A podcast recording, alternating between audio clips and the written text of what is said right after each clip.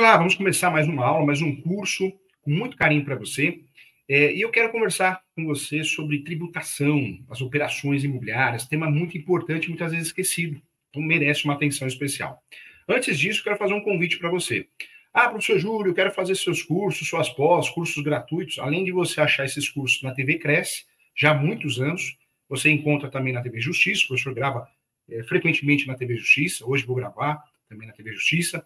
É, e quero que você acesse o www.portaleso.com.br. Se você quiser fazer minha pós, tem a pós-graduação de Direito Imobiliário, agora tem a pós de uso capião também, em breve a pós-valorização de imóveis. Então, muitas pós-graduações voltadas às transações, ao mercado imobiliário, para advogados, advogados, corretores, é, para os profissionais que atuam no ramo, tá? Quero fazer um convite a você, você que quer estudar sobre leilões, quer conhecer mais esse assunto, vai ter um curso presencial em parceria com a Faculdade ESO. Vai ter um curso no meu escritório, no auditório do meu escritório. Esse curso é de leilões, se não me engano, dia 6 do 9, acho que é isso, dia 6 do 9. É sábado o dia todo. Então, você está convidado a fazer esse curso presencial, sábado o dia todo. Tem um monte de restaurante gostoso aqui perto do escritório para você almoçar. Vai ter café da manhã, vai ter café da tarde, e você vai aprender tudo sobre as teses para conseguir cancelar, suspender, anular um leilão. Como comprar com segurança no leilão, como advogar para o leiloeiro, para o mutuário, aquele que está perdendo o imóvel, como advogar para quem arrematou o imóvel. Então, também convido você, tá bom? Entra no meu canal no YouTube, se inscreva também no meu canal do YouTube. Eu quero muito que você se inscreva no canal, no Instagram também, siga o profissional nas redes sociais, muitas dicas, sorteio dos meus livros. Se você tiver a oportunidade de ler um livro de direito imobiliário, eu oriento você a ler meu livro Contratos, livro fantástico. Tem o um livro também Direito Civil, é, Manual Doutrinário Jurisprudencial, tenho Prática na Advocacia Civil e Realmente, o livro de maior sucesso é o Uso Capião, da capa vermelha, Advogado Imobiliário de AZ e também Advogado Imobiliário de Sucesso, tá? Conto com você, leia meus livros, participe dos cursos, das palestras, das aulas, com muito carinho. Vai aparecer para você, o professor também presta o serviço de mentoria, corrijo muitas peças de advogados, advogadas, contratos de corretores, corretoras, então também me coloco à disposição para consultas e mentorias, entre em contato eh, também, tá bom? Legal, né? Então, vamos com tudo. É, quando nós falamos aqui, vamos, vamos iniciar do começo. O nosso curso de hoje, nós vamos falar sobre tributação das operações imobiliárias. Tributação das operações imobiliárias, ou seja, dos negócios imobiliários, das transações imobiliárias. É, quem assistir esse curso, quem assistir essa aula, eu garanto a você que você vai ter uma ideia muito forte, avançada de direito tributário, que é necessário, mas principalmente nós vamos abrir os olhos em relação às tributações, a tributação das operações imobiliárias, tudo que é cobrado de tributo nas operações imobiliárias, negócios, transações imobiliárias, tá? Então, isso é muito importante para que a gente tenha, de fato, conhecimento de causa, né, de qualquer situação. Deixa eu falar com você aqui, primeiramente, nós temos a tributação imobiliária e eu quero que você entenda os regimes tributários que podem ser co cobrados e aí nós vamos começar pelo aluguel, aluguel de imóveis próprios. É importante saber isso. Quando nós falamos aqui de como tributar um aluguel, a, a maior dificuldade, gente, que nós temos nesse sentido é processar e escolher a melhor forma de tributação imobiliária. É difícil, né? E muitas vezes você acaba pagando mais do que deveria, porque por falta de orientação. Então vamos lá. É, eu quero que você entenda que é importante adequar o perfil nas operações imobiliárias de aluguel. Adequar o perfil, talvez aumentar o número de locadores. Saída. Você aumenta o número de locadores e consegue uma tributação menor. Essa é a ideia. Eu trago, trago por exemplo, aqui a tributação de pessoa física, que deve recolher, recolher ao fisco é, imposto sobre os rendimentos recebidos, considerando a taxa de 27,5%. É, 27,5% é a taxa. Quando nós falamos ao abrir uma administradora de bens próprios, uma hold, ou um CNPJ para bens próprios, os impostos sobre os rendimentos caem para 11,3%. Então, hoje, aquela família, aquele cliente que tem vários imóveis de aluguel, uma saída é passar os imóveis para a pessoa jurídica. Se não tem a pessoa jurídica, criar a pessoa jurídica, porque nós vamos ter uma redução na tributação de 27,5% para 11,3%. Então, importante, uma informação importante. No entanto, gente, a declaração dos rendimentos não é opcional. A pessoa física, a natural ou pessoa jurídica são obrigadas a informar a Receita Federal por meio de imposto de renda, o IR, quais são as receitas e despesas com o aluguel do imóvel. Então, nós temos nesse cenário situações importantes. Em relação à tributação na pessoa física, para as pessoas físicas, os rendimentos de aluguéis devem ser recolhidos pelo carnê do leão do, do, do IR, carnê do leão do IR, com o uso, gente, da tabela progressiva que não compõe a base de cálculo. Aí nós temos o valor dos impostos, taxas e emolumentos, incidentes sobre o bem que produz rendimentos, o aluguel pago pela, pela locação do imóvel sublocado, e temos também as despesas pagas para a cobrança ou recebimento do aluguel. E não podemos esquecer as despesas do condomínio também. Na tributação, gente, na tributação da pessoa jurídica, para as pessoas jurídicas, os aluguéis são tributados por meio de uma hold imobiliária, né, uma hold patrimonial. Quando isso é possível, quando isso é feito, é, isso é uma empresa de administração de bens próprios, é, existe sim, ocorre, são integrados ao capital social da empresa, e dessa forma os impostos serão cobrados na pessoa jurídica. Nessa situação, os tipos de tributação, nós temos um exemplo bem legal. É, eu trago para você né, os regimes tributários para o aluguel de imóveis próprios, né, que se aplicam à, à pessoa física e à pessoa jurídica, para a gente fazer essa análise. Em relação à, pessoa jurídica, o Simples Nacional, o Simples Nacional, vamos calcular mais ou menos isso. É a opção para quem deseja, gente, declarar os impostos referente aos rendimentos de aluguéis na pessoa física. Mesmo com a contratação de uma empresa para administrar, as alíquotas nominais na primeira faixa de faturamento são de 6% para atividades de administração de aluguéis, administração de condomínios e corretoras de imóveis. É, a segunda faixa que nós temos é 15,5% para administração de obras, e a, a outra faixa é 4,50% para construtoras, empreiteiras, com recolhimento à parte da, tributa, da tributação previdenciária patronal sobre a folha de pagamento. Então, importante. Temos que também lembrar do lucro real.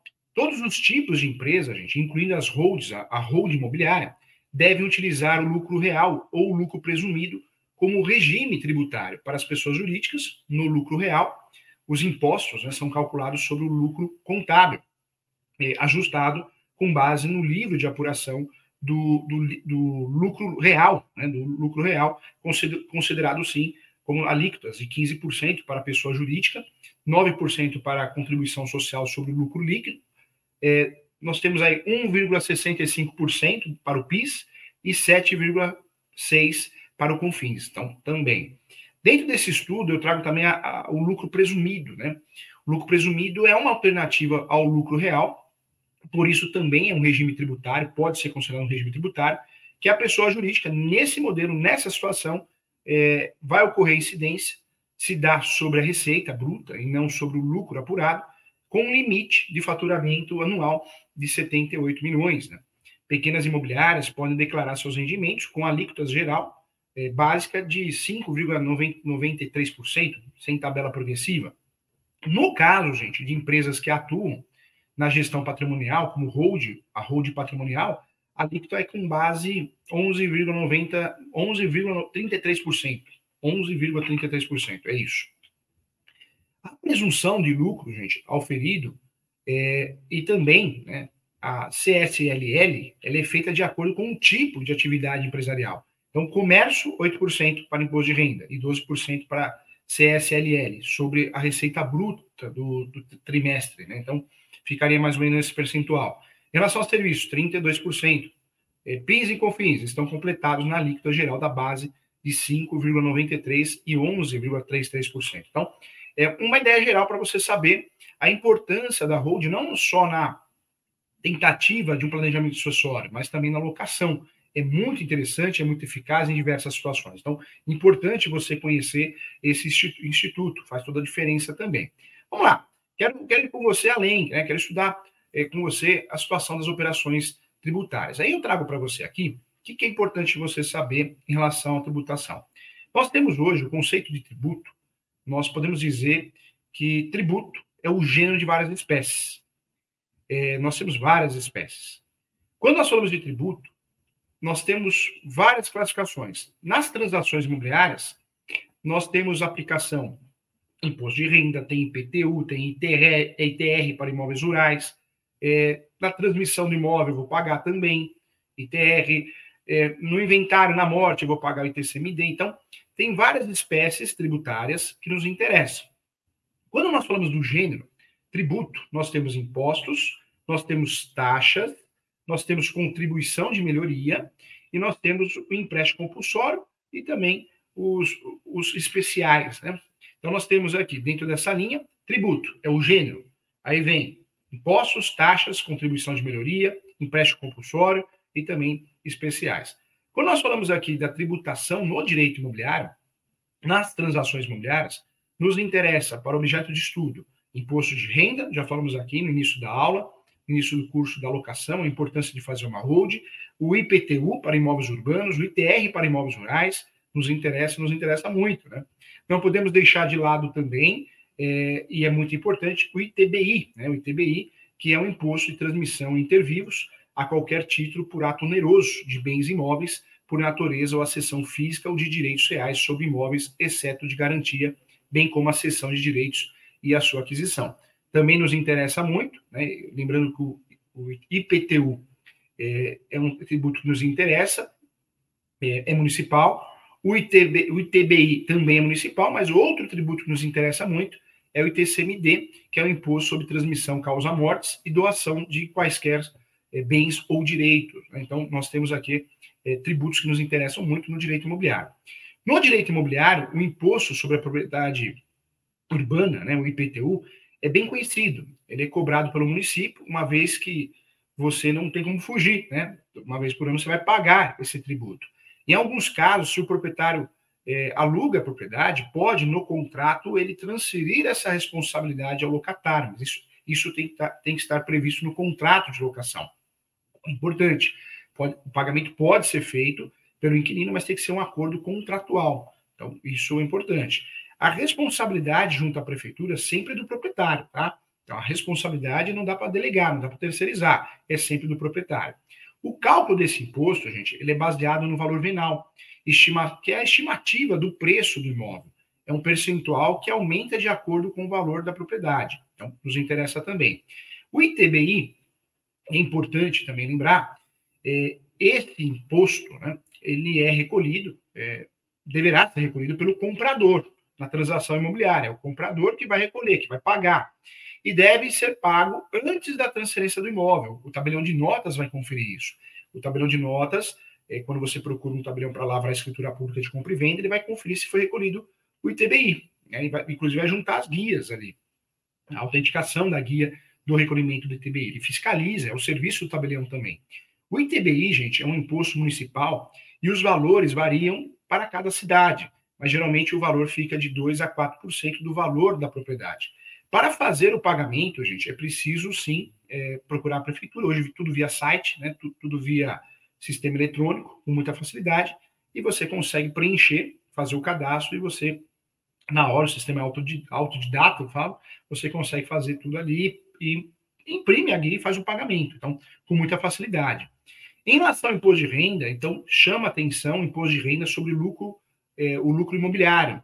Esse imposto é cobrado sobre o lucro obtido na venda de um imóvel e deve ser pago junto com o imposto de renda anual para as pessoas físicas. Nós podemos dizer que é recolhido um percentual único de 15% sobre o lucro obtido na negociação. E eu trago como exemplo, se você comprou um imóvel por 200, e, 200 mil reais, vamos usar esse exemplo, e vendeu por 300 mil será cobrado 15% sobre o lucro de 100 mil reais gerado pela venda. Tá? Então, a sua, é importante sempre observar que há mudanças constantes e novas regras no site da Receita Federal, a gente sempre tem que acompanhar, tá bom?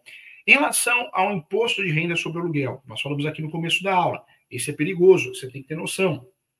Talvez a melhor solução, quando nós temos muitos imóveis de aluguel, nosso cliente tem, é a hold, ou desmembrar, aumentar a quantidade de locadores. É uma saída para tributar menos. Esse imposto de renda sobre aluguel é um dos impostos sobre os imóveis que pode gerar problemas com a Receita Federal, como outros também, se não for recolhido corretamente. Então, é cobrado quando o proprietário recebe a renda do aluguel de imóveis e esses valores devem ser declarados no imposto de renda. O percentual de cada cobrança do imposto é progressivo, varia de 0 a 27,5% sobre os valores recebidos, para não cair na malha fina, é preciso lembrar que o inquilino não paga imposto sobre os aluguéis pagos, mas informar o pagamento desses valores em declaração anual. Tá? Isso é importante também, é, é necessário também ficar atento a isso, ok? Em relação aos principais tributos que nós temos nas transações dos negócios imobiliários, são esses, né?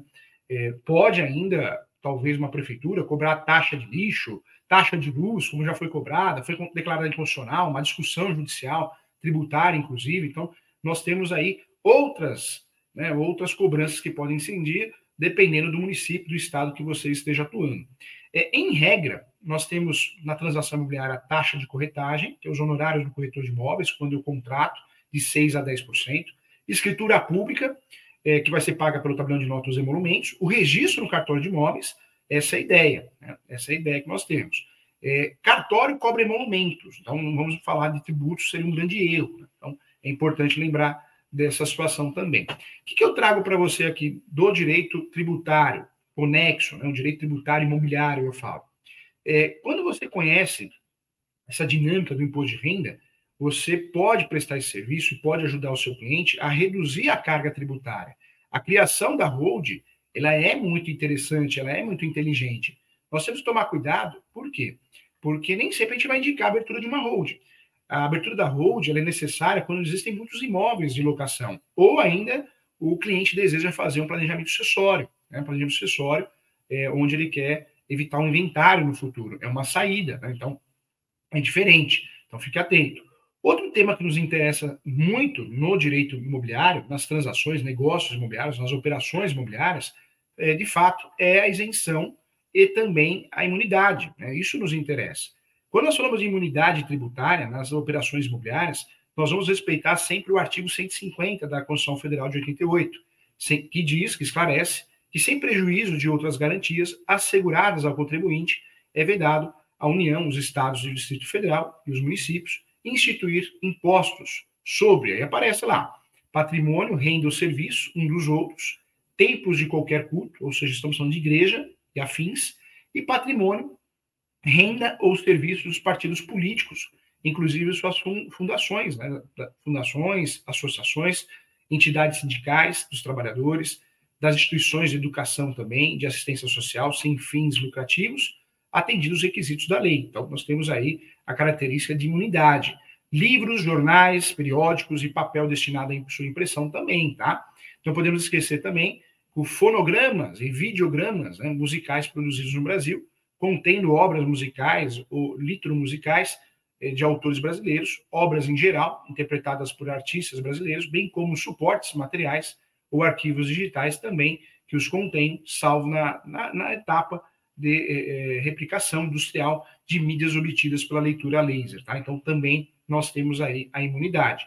Então, eu trago para você que a Constituição Federal fixa a competência tributária também, atribuindo poder aos entes federativos para criarem tributos. Entretanto, mesmo, ao mesmo tempo né, que fixa a competência tributária, o próprio texto constitucional limita o poder de tributar dos entes federativos, elegendo suas situações sobre os quais não poderão incidir tributos, situações essas conhecidas como imunidades, tá? Então, eu deixo claro aqui para ficar bem didático, a imunidade, a imunidade é a regra constitucional que proíbe que os entes federativos, é, proíbe de fato, né, que não possam cobrar tributos em determinadas situações, é a chamada regra negativa de competência.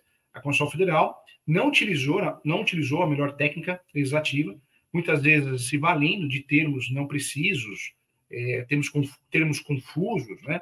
mas é, é o que nós temos. Né?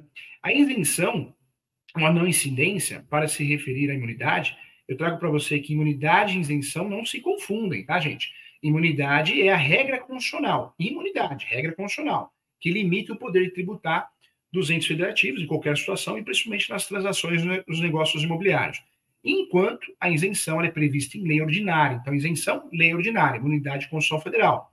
É, lei ordinária elaborada, né, a isenção é prevista em lei ordinária elaborada pelo próprio ente tributante, isentando determinada situação do pagamento de tributo. Então, nós temos aí o parágrafo 7 do artigo 195 e o parágrafo 5 do artigo 184 da Constituição Federal, quando se refere à isenção na verdade, tratam de imunidade. Então, é, nós temos na Constituição um erro de nomenclatura que atrapalha o estudo, né? Se eu não dou essa dica para você, atrapalha o nosso estudo, isso é relevante. E eu trago para você, para que a gente possa, de fato, não confundir, imunidade, prevista na Constituição Federal, ok? Isenção, prevista em lei ordinária do próprio ente tributante. É, existe também outro objeto de estudo, merece nossa atenção, é a imunidade recíproca. O que, que é isso, professor Júlio? A imunidade recíproca tem como base o princípio federativo e estabelece, conforme artigo 150, que é vedado à União, os estados, ao Distrito Federal também e aos municípios, né, instituir impostos sobre patrimônio, renda ou serviços um dos outros. Então, por isso chamamos de imunidade recíproca. É, exemplo que eu dou, não é possível que um município cobre IPTU de um prédio da União ou que um estado cobre IPTU dos carros de determinada prefeitura. É fato. Trago para você também que a imunidade recíproca, assim como os demais, é, as demais imunidades, de fato, previstas no artigo 150 da Constituição Federal, se refere apenas a impostos não abrangindo taxas, contribuições de melhorias, empréstimos compulsórios ou contribuições especiais, tá? É, eu trago para você também que o parágrafo 2 da, da, do artigo 150, por sua vez, entende que a imunidade às autarquias e às fundações instituídas, mantidas pelo poder público, no que se refere ao patrimônio, à renda aos serviços vinculados às suas finalidades essenciais ou delas decorrentes, é, nesta situação é importante destacar, esclarecer, que a imunidade das autarquias e fundações instituídas pelo poder público ocorre apenas em relação às atividades vinculadas às suas finalidades essenciais ou delas decorrentes, tá? Isso é importante também. Trago um outro exemplo que o Estado não poderá cobrar, fugindo da linha do direito imobiliário, das transações de negócios imobiliários, mas para usar título de exemplo para ficar bem didático, o Estado não pode cobrar IPVA dos carros pertencentes a, e utilizados né, pela autarquia para o desempenho de suas atividades essenciais. E, entretanto, conforme já decidiu o, S, o STF, o Supremo Tribunal Federal, é possível a cobrança de PTU de terreno baldio, né, é, de determinada autarquia, já que não utiliza para nenhuma atividade. Então, essa é uma regra importante também. Ainda no direito imobiliário, focando no direito imobiliário, eu quero falar com você novamente sobre imunidade para templos de qualquer culto, ou seja, igreja, né? seja qual for, igre igreja evangélica, centro espírita, igreja católica. Vamos lá. É, a imunidade para templos de qualquer culto, isso é importante, nos, nos interessa muito. Conforme disposto no artigo 150, gente, é, 150, inciso 6, é, letra B, da Constituição Federal, sem prejuízo de outras garantias, eu quero trazer para você que são asseguradas, sim, essas garantias ao contribuinte. É vedado à União, aos estados, então, União, estados e ao Distrito Federal e os municípios instituírem impostos sobre templos de qualquer culto. Não pode, hein? Professor, então igreja não paga? Não paga. Não paga IPTU. Igreja católica, centro espírita, qualquer religião. O Brasil é um país que não segue uma determinada religião.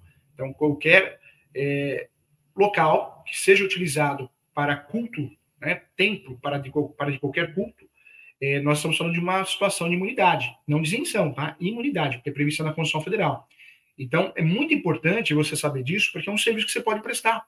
Você, como advogado, advogado, corretor, corretor, é um serviço que você pode prestar.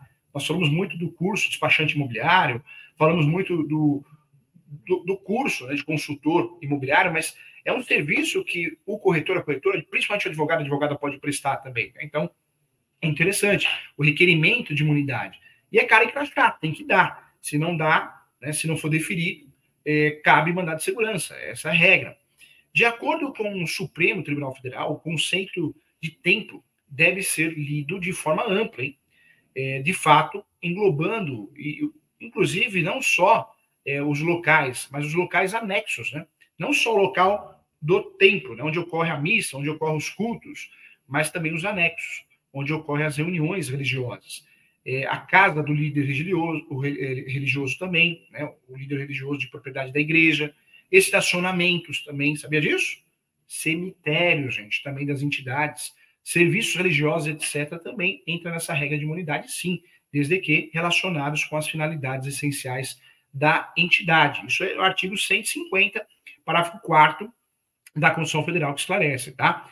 Eu quero trazer para você a dica de ouro, pulo do gato, que a imunidade, imunidade religiosa, estamos falando de imunidade de Constituição Federal, como as demais imunidades previstas no artigo 150, se refere apenas a impostos, não abrangendo taxas de contribuições de melhoria, empréstimos compulsórios ou contribuições especiais, tá bom? Então, importante.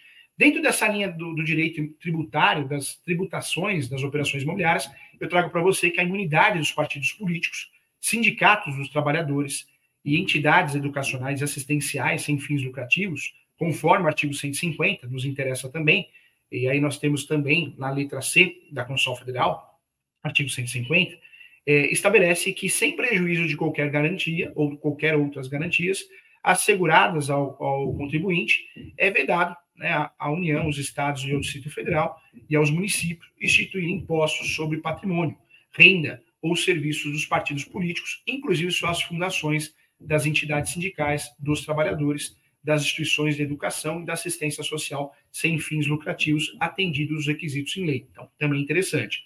Muito importante lembrar que o Supremo Tribunal Federal sedimentou né, o posicionamento no sentido que a imunidade dos entes acima citados né, é, engloba também ainda o IPTU de imóveis alugados a terceiros, tá? Então, o imóvel alugado a terceiros dessa linha que nós falamos aqui também entra nessa regra. Olha só, hein? Tem até suma, a suma 52. Então, importante, 52 do Supremo. Então, fica atento em relação a isso, tá?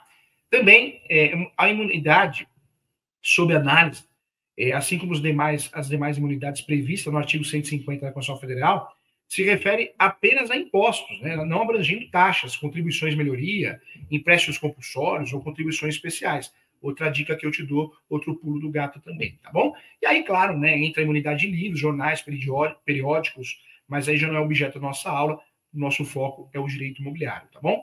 Então, também existe a imunidade, imunidade musical, existem outras imunidades também, né, em relação a serviços prestados, mas aí uma outra regra, uma outra situação.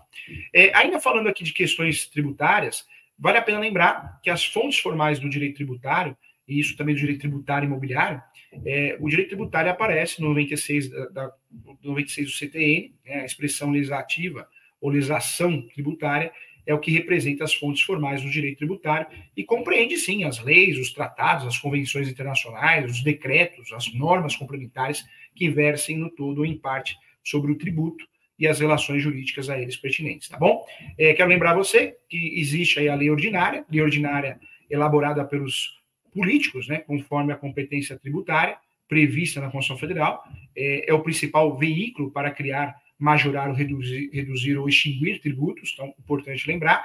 É, outras leis que nos, nos interessam no direito tributário, no direito imobiliário tributário, nas tributações das operações imobiliárias, de fato, é a lei complementar, também nos interessa, como regra, cabe à lei ordinária instituir tributos. No entanto, existem quatro exceções, todas referentes a, a tributos federais, cuja criação depende de lei complementar. Então, eu traria o empréstimo compulsório, artigo 148 da Constituição Federal, o imposto sobre grandes fortunas, 153, os impostos residuais, 154, e contribuição da Seguridade Social, residuais, artigo 195, tá? Só para você saber, para você entender.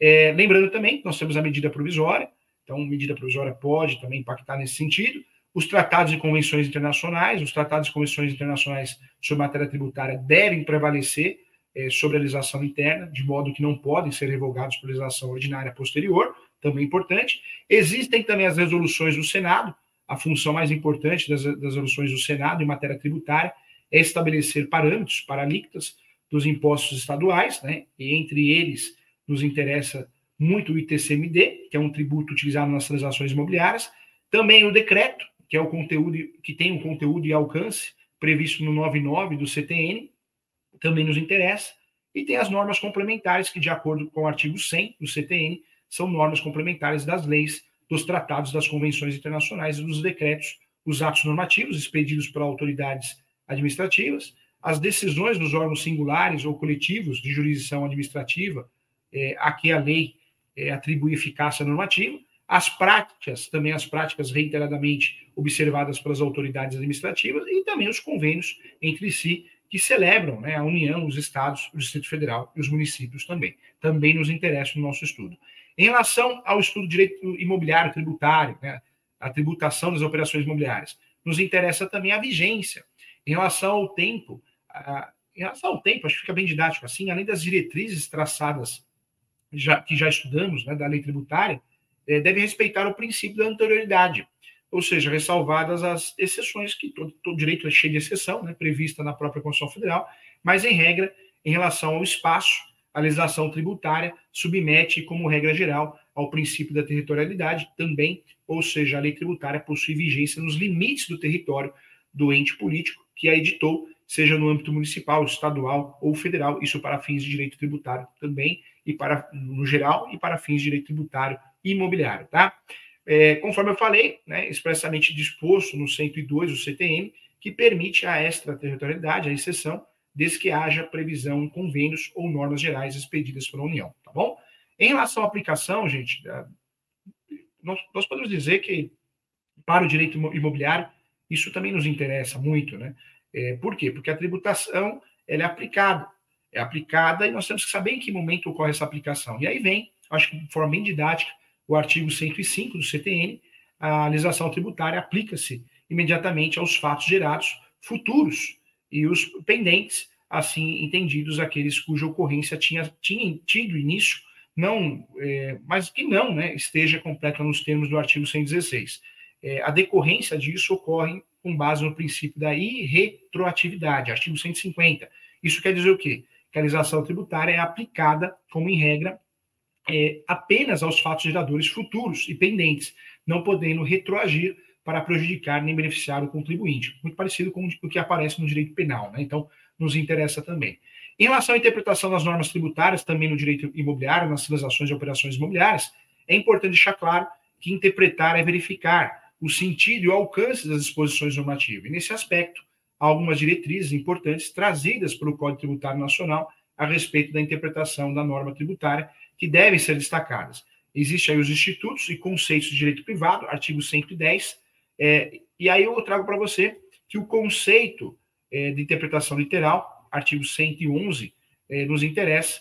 É, o 111 explica, esclarece que quando o CTN, o Código Tributário Nacional, se refere a interpretar literalmente, que isso quer dizer o quê? Interpretar restritivamente, assim, tratando-se de norma que trata de suspensão, exclusão, crédito tributário, isenção ou dispensa de obrigações acessórias, o dispositivo deve ser interpretado restritivamente, tá? Então, importante. E sempre, né, a regra do jogo é a interpretação mais favorável ao contribuinte, ou pelo menos deveria ser. É, então, também importante. A interpretação objetiva do fato gerador, também importante. Em relação a, aos estudos, mecanismos de operações tributárias que nos interessam aqui no direito imobiliário, podemos estudar também integração. Integrar, gente, significa preencher uma lacuna, ou seja, significa dizer o direito aos casos em que não há norma legal específica para ser aplicada.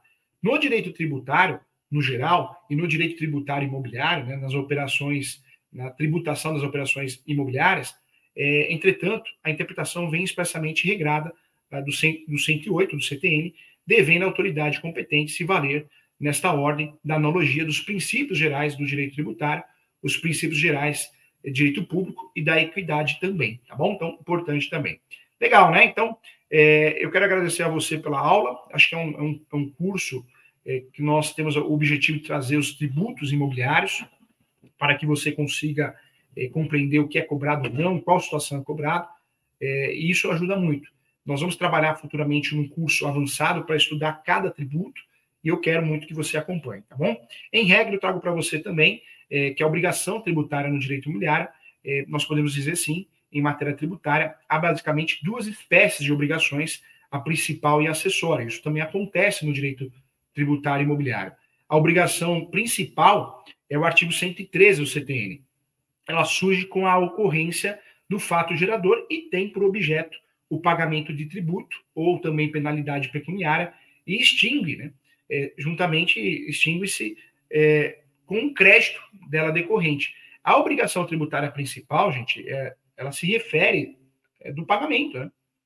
É, de fato, é a obrigação que trata do pagamento. Ou seja, consiste no dever de pagar. A obrigação principal, ela decorre sempre de lei.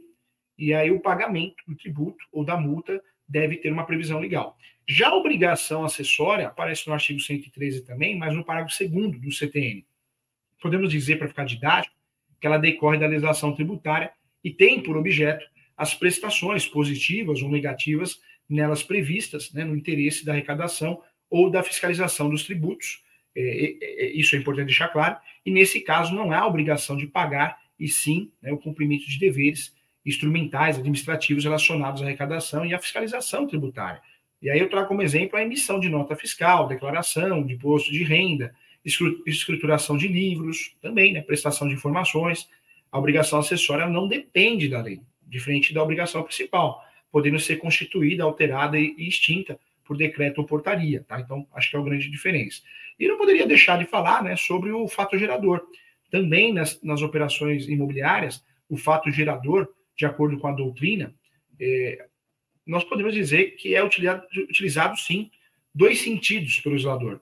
Fato gerador no sentido de hipótese de incidência, que aparece no 114 e 115 do CTN, que corresponde à descrição abstrata prevista na lei, e o fato gerador no sentido é, imponível, né, que corresponde à ocorrência da fática é, de fato real, é, que é o caso concreto que dá origem à tributação, à obrigação tributária principal acessória. Então, importante isso. Eu trago um exemplo, né, a hipótese de incidência do imposto de renda. É, é aquisição, se a gente parar para pensar, é aquisição, sim, da disponibilidade econômica ou jurídica de renda ou provimentos de qualquer natureza. Aparece no artigo 43 também do CTN. Então, acho que é um grande exemplo. Assim, vou dar um exemplo, a tia Maria, né, a tia Maria, por exemplo, se receber rendimentos ou, ou, ou proventos no ano de 2000, esse ano, 2023, terá né, ocorrido o fato gerador, nascendo a obrigação tributária principal de pagar o tributo. Então, acho que é um grande exemplo.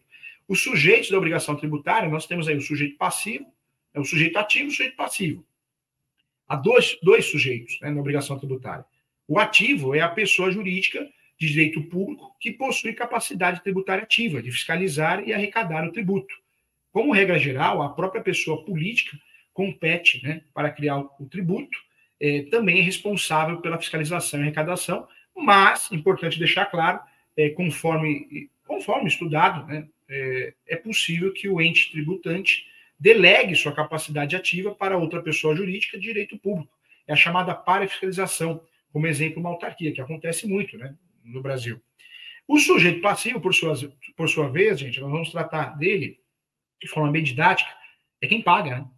Sujeito passivo é a pessoa obrigada ao pagamento do tributo, ou penalidade pecuniária também, não podemos esquecer da penalidade pecuniária, é, podendo ser contribuinte, pessoa passivo, direto, quando tem relação pessoal, e direta, com a situação que constitui o respectivo fato gerador, ou responsável quando sem revestir a condição de contribuinte, sua obrigação decorra da disposição expressa de lei, sujeito passivo indireto, tá? Então, importante também. Não podemos esquecer é, acho que é o grande pulo do gato para ficar didático, que existe o sujeito passivo direto, que é o contribuinte, que tem relação pessoal é, e direta com o fato gerador. No caso de impostos, é justamente com, com quem pratica o fato, né? isso também nas transações de operações imobiliárias, e o sujeito passivo indireto, que é o responsável também, que tem relação com o fato gerador, mas indiretamente sobre suas condições decorrentes de lei, né? exemplo, retenção do imposto de renda na fonte, é um exemplo.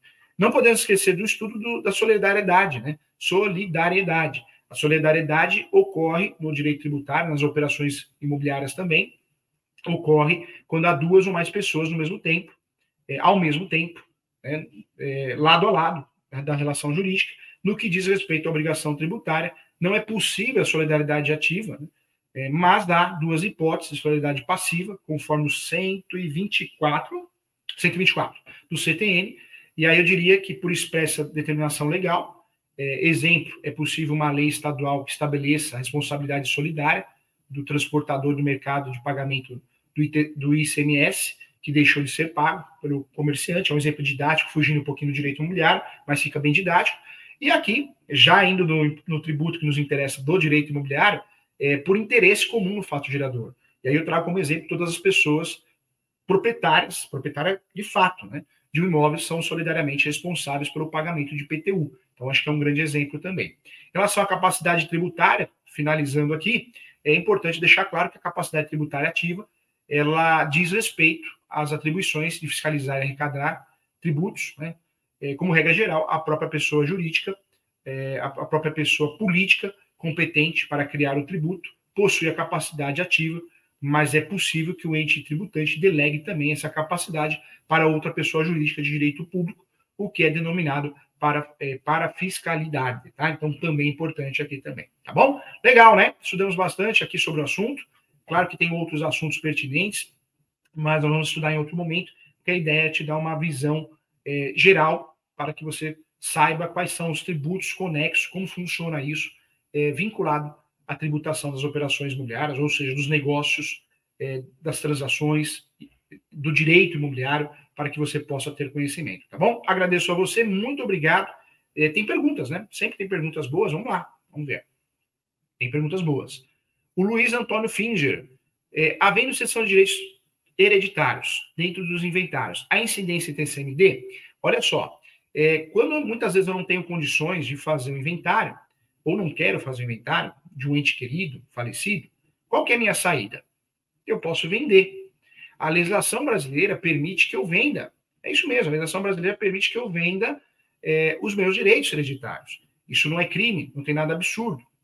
É, quando nós falamos aqui dessa situação, nós podemos trazer como exemplo, é, de fato, a sessão de direitos hereditários. Né?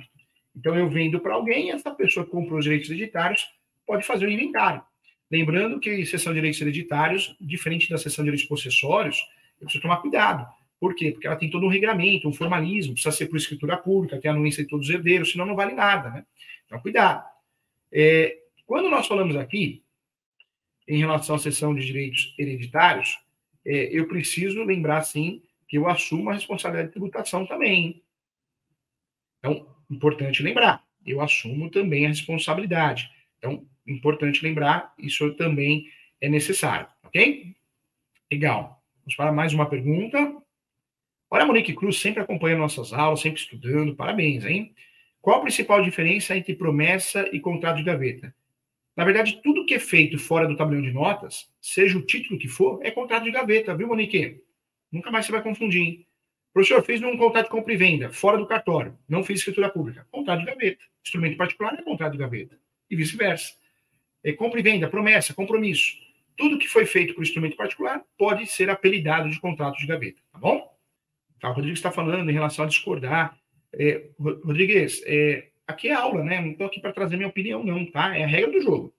Então, se você discorda, claro, né? Cada um tem a sua opinião. Discordar, né? Ah, não concordo com a imunidade. É complicado, né? São regras do jogo. Eu também discordo de muita coisa e concordo com muita coisa. Então, isso não, não vai alterar nada, tá bom? Legal. Mas tá bom, você discorda, é a sua opinião. Tem muita coisa que eu discordo também.